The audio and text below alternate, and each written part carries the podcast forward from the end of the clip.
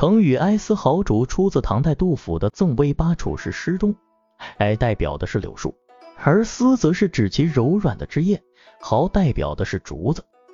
而竹则是指其坚硬的竹节。整个成语的意思是比喻悲痛的心情像柳枝一样柔软，但意志却像竹节一样坚强，是一种融合了柔和与坚韧的精神。在人生的道路上，我们往往会遭遇各种困难和挫折。这时候，我们需要哀思豪竹的精神来鼓舞自己。在悲痛时，我们需要像柳枝一样柔软，把痛苦的情绪宣泄出来，发泄出内心的压抑，以免崩溃。同时，我们也需要像竹节一样坚强，坚定的面对生活中的挑战，不放弃，不屈服。只有这样，才能克服困难，取得成功。此外，还可以理解为一个人在某些特定情况下。表现出了非常矛盾的情感，比如在面临亲人的去世时，既感到极度悲伤和无助，又要保持坚强和勇敢。这时候，哀思豪竹的精神就非常重要，让我们可以在悲痛中保持理智，同时又能表达出我们内心深处的情感，寄托了人们对柔韧和坚韧这两种特质的向往。在我们生活的点滴中，我们需要有一颗柔软的心。去感受身边的人和事，同时也需要拥有一份坚强的意志，去面对生活中的挫折和困难，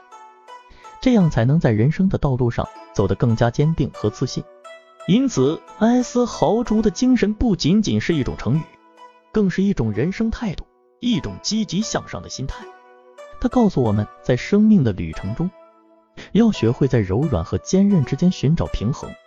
才能披荆斩棘，勇往直前。取得成功，在现实生活中，每个人都会遭遇挫折和失败，而面对这些磨难时，如何保持内心的坚强与柔软是很重要的。人们需要像竹子一样具有坚韧不拔的精神，同时也需要具备柔软的内心，不断吸取新的知识和经验，不断完善自己。只有在这样的情况下，人们才能应对生活中的各种困难和挑战，最终达到自己的目标。也可以引申为不同性格和行为方式之间的比较。有些人的性格比较柔弱，像丝绸一样温顺；而有些人的性格则更为坚强，像竹子一样顽强。